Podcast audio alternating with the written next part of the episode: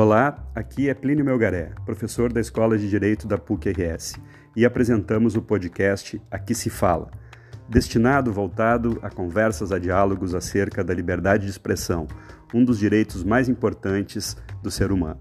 Afinal, se não temos mais a palavra, o que mais nos resta?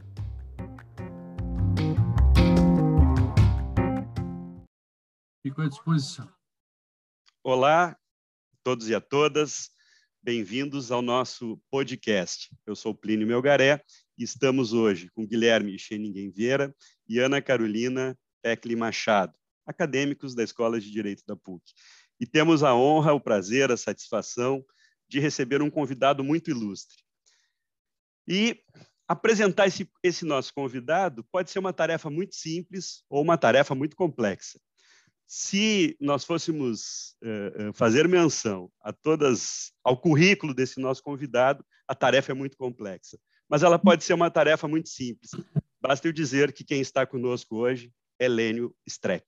Professor Lênio, uh, simplificadamente vou lhe apresentar assim, professor Lênio, jurista, professor e advogado. Mas bastaria eu dizer Lênio Streck, e todo mundo sabe de quem nós estamos falando, com quem nós vamos conversar.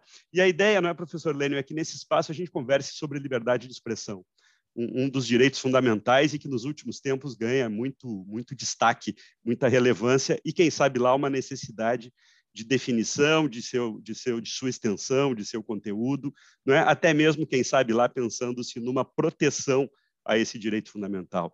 Isso porque, não é, professor Lênio, nos últimos tempos parece que há uma onda de pessoas que, talvez em nome da própria liberdade de expressão, acabem admitindo qualquer discurso dentro do que nós definimos como liberdade de expressão, inclusive pensamentos que pretendem negar evidências, negar fatos. Como é que o senhor enxerga, professor Lênio, todo esse, esse contexto em que está inserido a, a liberdade de expressão? Seja muitíssimo bem-vindo aqui por nós.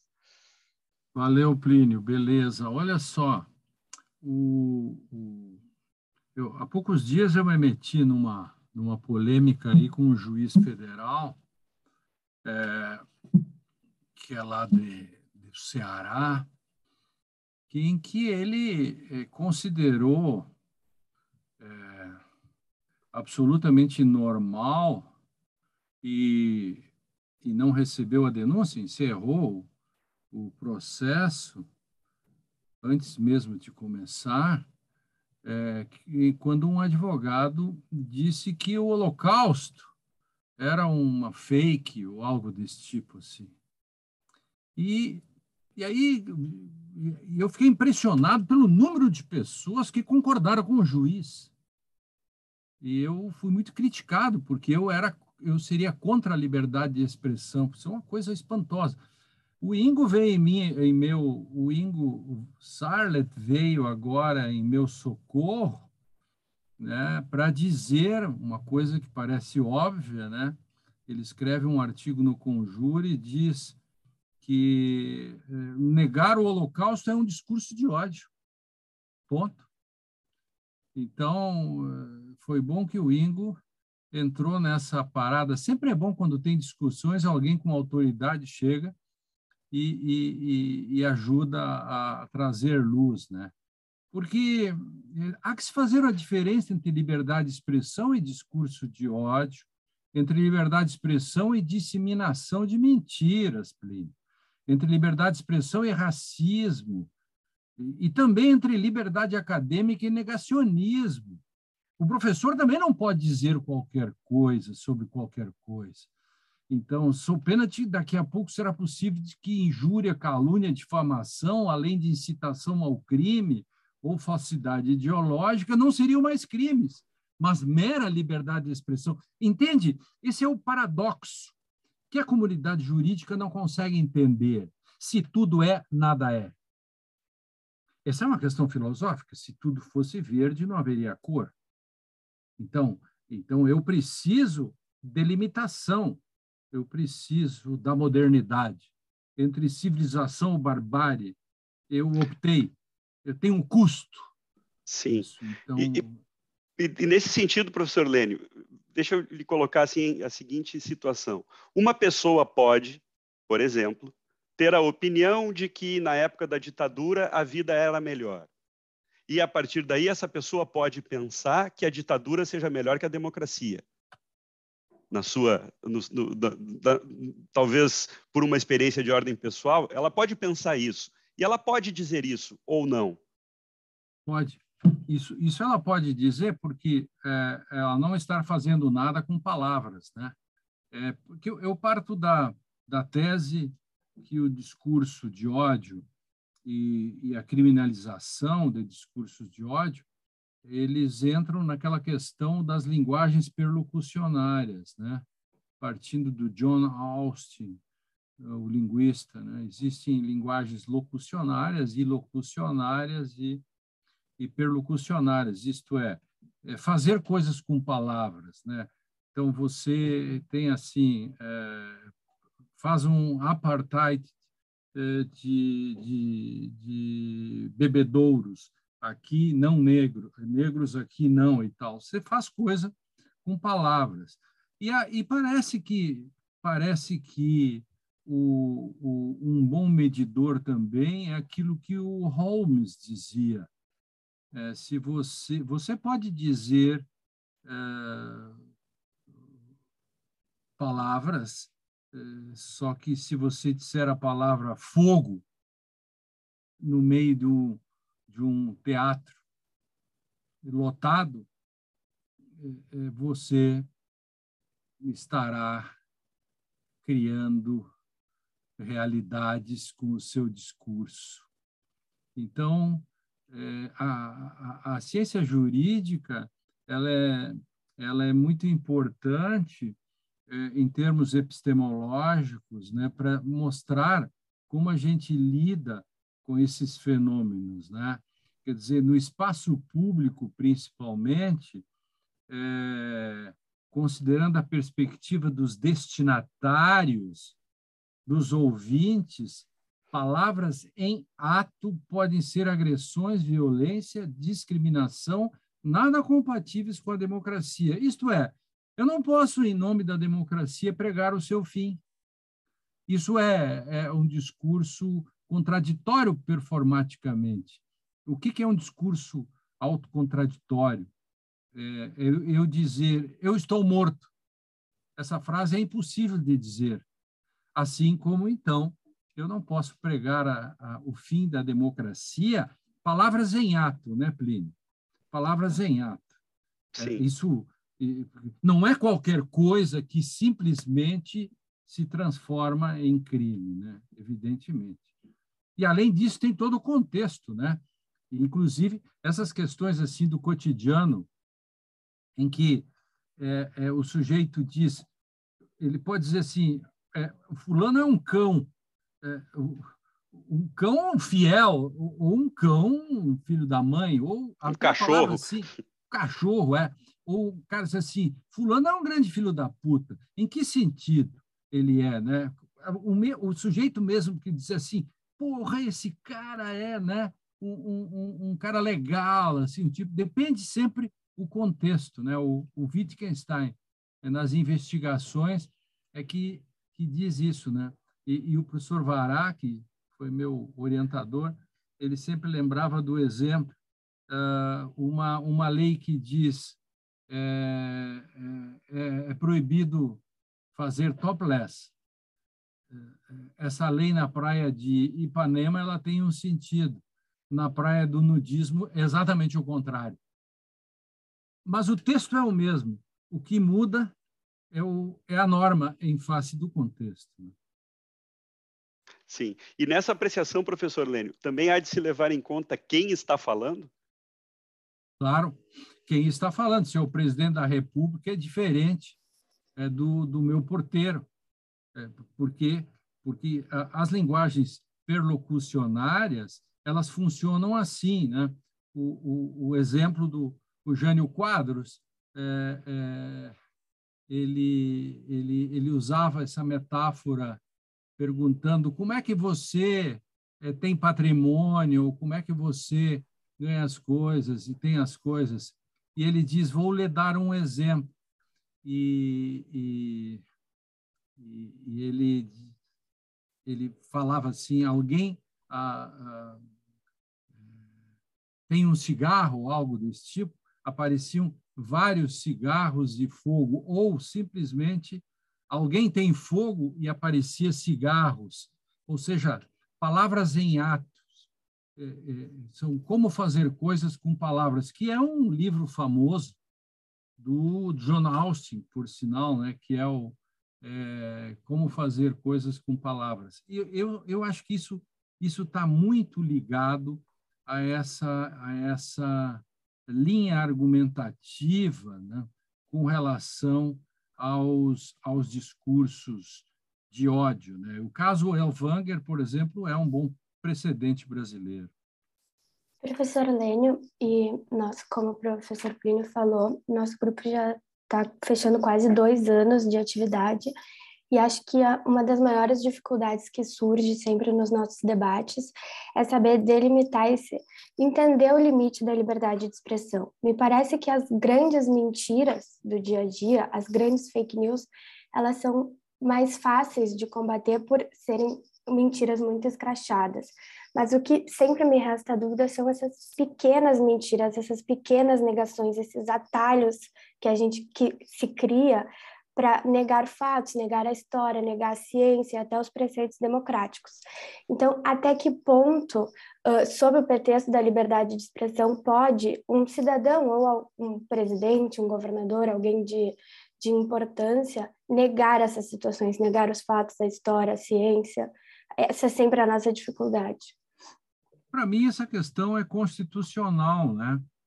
Porque a Constituição diz que o objetivo da República é promover o bem de todos sem preconceito de origem, é, é, raça, sexo, cor, idade e quaisquer outras formas de discriminação. É, o, o, ministro Carlos Veloso, naquele famoso caso Elvanger, dizia que, que a, a liberdade de expressão é, é, não pode acobertar manifestações é, que vão contra essa ideia do bem das pessoas. Então, esses contextos são muito, para mim, não é muito difícil. Né? Uh, tem que ter também um pouco, entre aspas, do princípio da caridade epistemológica nessas discussões, porque se ela for ideologizada simplesmente, nós é, é, é, ficaremos nesse plano quase de um negacionismo, né? Por quê? Porque é, o, o, o, preconceituoso se torna um negacionista, ou o negacionista é, é um preconceituoso por si só. Então, é, eu, eu que não sou um relativista, porque também tem um outro ponto, Ana Carolina, que é importante, que é o, o, o não relativismo. Né? Eu, ou eu gosto muito aí do. Eu fiz um texto, inclusive, com ele outro dia, do Arthur, é professor aí da PUC, né? que trabalha a questão do não do cognitivismo, da metaética. Né? E eu, e eu e o Arthur, embora falando de lugares diferentes, ele um, um jus naturalista é clássico da cepa, fino, né? É, é, eu um hermeneuta, né? Mas nós é, é, somos cognitivistas nesse sentido. Acreditamos que é possível separar joio do trigo. Mais do que isso, consideramos muito importante que se separe joio do trigo. Então, é, nós não achamos que qualquer coisa pode ser joio qualquer coisa pode ser trigo. Logo, é, na ciência, portanto, acreditamos, eu acredito em verdades, é, verdades no mínimo hermenêuticas, eu não posso é, negar o holocausto, eu não posso dizer que a escravidão faz bem, etc. Né? Claro que a partir disso, no início Plínio levantava, o sujeito pode achar que na ditadura se vivia melhor. Esta é uma opinião é, que se dá, mas essa é uma opinião que não é uma palavra em ato que acaba mudando realidades e fazendo com que pessoas sintam-se feridas por isso. Então, me parece que aqui há essa, essa diferença que, que, se, que se faz. Né? E, e para mim, o outro ponto, aquilo que eu disse no início. É, existe crime de calúnia, injúria, pá, tudo, tudo, tudo, tudo. Logo, a liberdade de expressão é limitada. Se a gente parte desse patamar, a gente já corta todo mundo que vem correndo num ultraliberalismo, ultralibertalismo, no sentido de que é possível dizer qualquer coisa, porque sempre eu estou albergado pela liberdade de expressão constitucional. Não. A Constituição, longe disso. Se a Constituição considera alguns crimes até imprescritíveis, e um deles é o uso indevido da liberdade de expressão, concordamos? Então, imagina o grau de limitação que a liberdade de expressão tem. Né? E esse ultra, ultraliberalismo que, que o senhor disse pode levar, eu, eu me vale de uma expressão que o senhor utiliza, ao liberticídio, né, professor Lênin? Claro que sim, claro que sim. Né? O, o, o, o Charles Lawrence, por exemplo, né, é, é, diz né, que não só os direitos dos falantes, mas também os iguais direitos dos ouvintes, dos destinatários dos discursos, ainda mais quando esses são de profunda aversão e ódio aos últimos. Né? Então, há, há algo na Constituição da República é, que pode ser visto e que também pode ser ignorado, dependendo de como se a lê. Né? Há um dispositivo implícito que diz esta Constituição não pode ser lida de forma que sua interpretação seja autocontraditória. É, é, é, esse, esse me parece um ponto fundamental, né? sendo mais direto. Está vedada a contradição jurídico-performativa. Isto, no fundo, a Constituição diz isso também.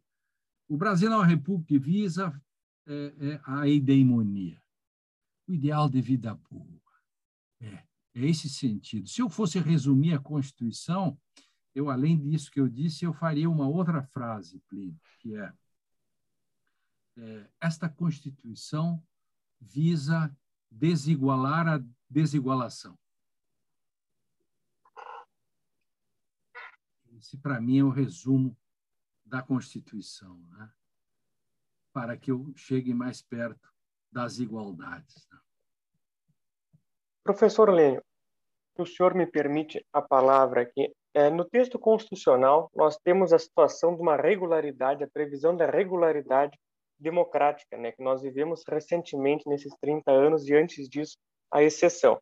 Muito bem, Inclusive, nós temos no texto constitucional a previsão para as exceções, né? o que fazer em qualquer ameaça à instituição da democracia. E aí uma série de situações, lá o estado de sítio, de defesa, inclusive a intervenção no caso da federação. Muito bem.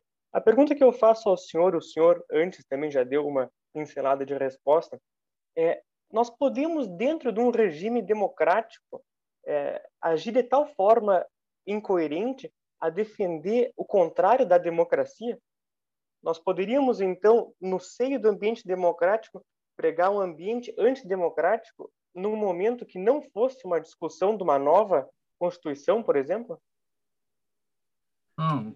É, é, como falei, a, a, Constituição não permite o, o, uma leitura dela ao contrário, no sentido da própria extinção é, do direito de se fazer uma Constituição ou direito à liberdade. Liberdade de expressão é direito. E o discurso de ódio, de algum, ou discursos correlatos ao ódio, é ilícito. Então, porque a liberdade de expressão pressupõe o reconhecimento mútuo aquilo que está na Constituição, quer dizer, cidadãos e cidadãos que participam do debate público, né? A liberdade de expressão é, é, é, envolve o direito de ouvir, dizer, é, não ser desprezado. Ele é, a liberdade de expressão ah, ah, encontra esse é, essa essa barreira, a mesma barreira que que nos protege contra a prova ilícita, que que nos que é o artigo 5 né, que tem aquelas taxações é, sobre direito ao silêncio, etc., a mesma que diz que você tem liberdade, a mesma diz, a mesma expressão, o mesmo uh, dispositivo, ou os dispositivos dizem que eu tenho proteção uh, contra o discurso autocontraditório, né? Isso se ouviu muito, né, no caso das fake news, né? Eu fui um defensor do inquérito das fake news. Claro que aí são duas dimensões, né, Plínio? O inquérito das fake news eh, foi contestado eh, em face da questão de que o Supremo não poderia tê-lo feito, etc., toda essa discussão que houve. E, por outro lado, é, também é, as dimensões da liberdade de expressão que o Supremo, ao fazer o inquérito, estaria tolhendo os partícipes da sociedade em expressar aquilo que eles pensam. E eu acho que o Supremo se ouve bem nessa nos dois âmbitos. Professor Lênio, e, e, e, claro, o, o, conteúdo do que a pessoa vai dizer, nós só vamos saber depois do que ela falar. Né? E aí... Não existem respostas antes das perguntas. claro. Essa é uma questão que nós temos que nos dar, darmos conta de que há uma ilusão de achar que, que o direito, por exemplo, é um grande dicionário e que nós já sabemos de antemão que quando alguém diz uma coisa, pronto, está aí a, a solução. Não, é, é, é, calma, nós precisamos, inclusive, senão não teríamos emprego. Pois é, mas e nesse sentido, professor Lênin, como é que o senhor analisa, como é que o senhor considera algumas decisões do Supremo Tribunal Federal que exclui a pessoa, por exemplo, das redes sociais? Porque em um dado momento o sujeito foi caracterizado como um, um, um disseminador de fake news, como um mentiroso, porque disseminar fake news é mentira. Então o sujeito é um mentiroso. E, e um mentiroso não inocente, né? não é um mentiroso inocente. Não, é um sujeito com um propósito de causar mal e causa mal a, a, a, um bem público, a um bem coletivo. Aí o Supremo, muito bem, manda, determina que, se, que seja retirado esse conteúdo, e parece que até aí está tudo no caminho certo, mas também o Supremo diz assim: essa pessoa não pode ter mais acesso às redes sociais. Isso não seria uma espécie de censura ou uma espécie de já estar condenando o sujeito antes que ele cometa algo que a gente não sabe que ele vai cometer? É, seria uma espécie de minority report, né? Isso. Que, que, que sim e não, porque é, se isso se fizesse uh, sem o caso concreto, é, sem alguém que seja efetivamente o, o sujeito que já se demonstrou é, tudo que ele fez, é, é bani-lo ou tirá-lo, é aquilo que as próprias redes sociais fazem. Por exemplo, o Facebook pode simplesmente tirar alguém fora e não dar mais para o sujeito entrar no Facebook, é, por exemplo. É, e, Isso não é uma espécie de censura, professor Lênin? Eu, eu sou, eu, eu nesse ponto assim sou, sou, eu sou intolerante com os intolerantes. E, e, e eu não vejo como censura por exemplo, impedir que alguém uh, maneje justamente o, o, o, o, instrumento pelo qual seria mais ou menos como é, eu caçar a carteira de motorista de um sujeito que dirige embriagado. Ou impedir que o sujeito frequente determinados lugares Percebe como tem exemplos na sociedade que a gente faz todos os dias, mas quando chegamos nesse ponto, porque ideologizado, a gente pode achar que é censura. Mas eu dou uma lista aqui de 10 questões que se aproximam analogicamente e que é, são necessárias, inclusive, que, que se deixa o sujeito não dirigir mais, não andar com, com armas, é, é, é não poder frequentar. É, é, por exemplo, alguns pais são proibidos de frequentar a casa dos filhos. Seria uma censura ao direito à, à felicidade? Alguém diria que ah, ah, isso provoca alienação parental, etc. Então, todas essas coisas? Não. Assim como o direito à, expressão é um direito, ultrapassar os limites é um ilícito. E o Estado, a partir do Poder Judiciário, pode tomar providências uh, nesse sentido de fazer por exemplo, na aplicácio, na aplicação da lei, porque o judiciário também faz norma, ele acaba autorizadamente, é, em face de um caso concreto, dizendo que o instrumento que está sendo usado para cometer crimes que atingem fortemente a liberdade e o sentimento dos outros, é, é que é, no caso, a rede social, ele não pode utilizar. Ou seja, dirigiu embriagado, cacei sua carteira, malandro. Muito bem. Professor Lênio, um, um, um, tema que o senhor também tem eh, se debatido e que, claro, está tá relacionado com a liberdade de expressão é a questão, óbvio, da linguagem. E, e, e né, Heidegger já disse, né, a, a, linguagem é a morada do ser. Não é? Como é que o senhor enxerga, assim, essas, eu não sei se eu posso dizer assim, essas tentativas de reduzir a linguagem reduzir a linguagem a esquemas, a, a, a fórmulas, a resumos. É? Isso, isso afeta também a liberdade de expressão? Claro, porque se, se, se, se o mundo, eh, de certo modo, a linguagem, se eu me comunico pela linguagem, se eu reduzo a linguagem, eu reduzo o mundo. E, e a comunicação cada vez fica mais, mais reduzida, né? digamos, é, é possível hoje fazer uma boa epistemologia da estupidez humana, né? porque o, o, o estúpido é uma espécie de empreendedor de si mesmo.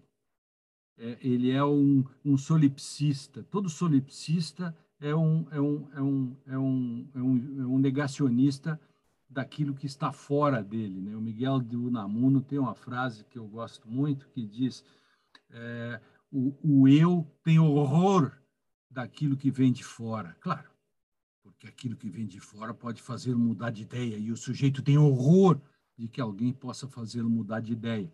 Então, reduzindo a linguagem nesses tempos de emoji, etc., né? esse é o tempo em que você reduz o mundo. Não, não existiria tantos estúpidos no mundo, é, é, idiotas, nécios, uh, uh, se a linguagem se nós fôssemos mais sofisticados. Platão foi o primeiro a denunciar fake news e, e, e, e fazer um, um repto contra os nécios, porque afinal tinham acabado de condenar o, o, o professor dele, né, que é o Sócrates, e, e, e, aquela turba, aquela gente que. Então, o Platão não, não, não, não gostava dos nécios. Eu, inclusive, já escrevi um, um texto chamado Epistemologia dos Nécios, mostrando como a história, Heidegger, Platão, eh, Cervantes, todos eles odiavam, eh, o, não gostavam dos nécios. Eh, o, Voltaire chamava de linóstolos, pastófilos e tal, que são esse, essa gente que, que trabalha com a ideia do, do, do, do, do viés, do atalho de viés ah, de confirmação. Quer dizer, ele não tem intermediação. E, e, e, a linguagem é mundo, quer dizer, a linguagem é a casa do ser, e nessa casa mora o homem. Então, uma frase essa do Heidegger são 2.500 anos de filosofia, quer dizer, primeiro, a, a, o sentido estava nas coisas, é, a, depois se mudou, os sentidos se mudaram para a mente, que é a filosofia da consciência. E aí vem a frase, a linguagem é a casa do ser, quando a linguagem a, o ser se mudou para a linguagem. Daí que o homem, os poetas e os pensadores são os vigilantes dessa morada. o, o, Gulliver, na, na, na, nas viagens de Gulliver, o, o Swift, eh, na Academia de Lagado, é, faz um, um veemente, uma veemente crítica ao, ao, ao encurtamento da linguagem, em dois aspectos assim dramáticos. Né? É, uma, ele faz uma, um sarcasmo enorme, né? por isso que eu sou apaixonado por, por, por Swift. É, é, ele, ele mostra que o cientista inventou o fim da linguagem. Ou seja, em vez de dizer a coisa, você mostra a coisa. Cara, olha a crítica que Swift faz. Então o cara não fala mais um porco, ele sai carregando um porco.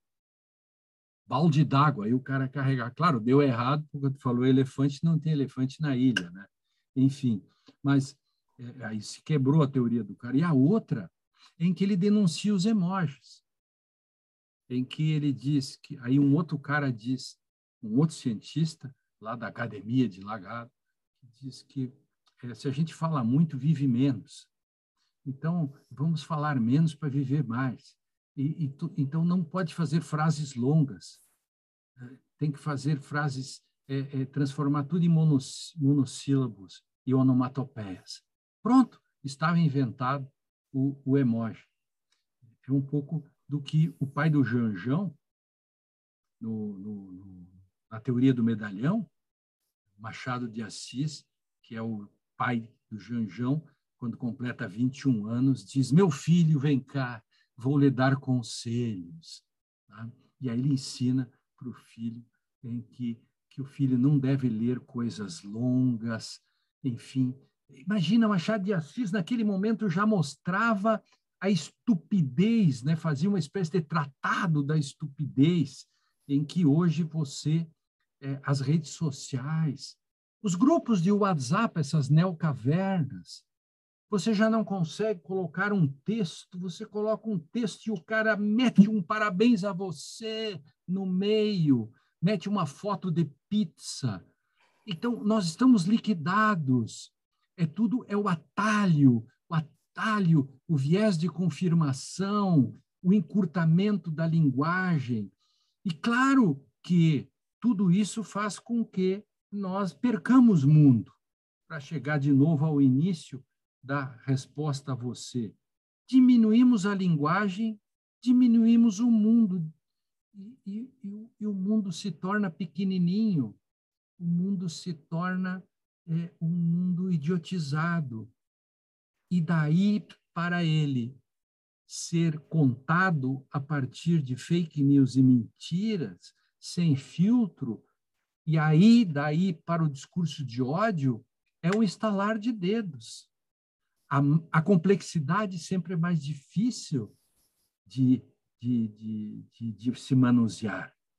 Mas, claro, se eu manuseio frases curtas, eu xingo também em frases curtas, ofendo em frases curtas. Eu nunca vi alguém ofender alguém em 20 páginas sofisticadas, né? Que demandaria uma resposta em 20 páginas. É mais simples o cara encher o sujeito de osso, negar o holocausto, tudo em duas linhas e fazer como jogar xadrez com pombo. E o idiota é que nem o que joga xadrez com pombo.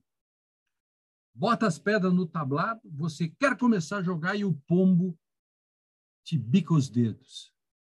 No momento seguinte, ele espalha todas as pedras. Terceiro momento, faz cocô em cima do tablado. Quarto momento, ele sai com peito erguido e posta no Facebook que ganhou o jogo.